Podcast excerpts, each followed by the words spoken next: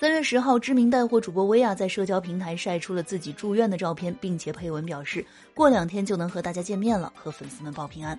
三十五岁的薇娅素颜出镜，皮肤水嫩紧致，堪比十八岁少女，颜值不输圈内的女明星。虽然呢，她举着 OK 的手势自拍，但是和直播时精力旺盛的状态相比呢，躺在病床上的薇娅精神状态明显憔悴许多。而且他的左腿处呢还被固定器绑得牢牢的，旁边的墙壁上还拄着两个拐杖，行动相当不便，让人担心。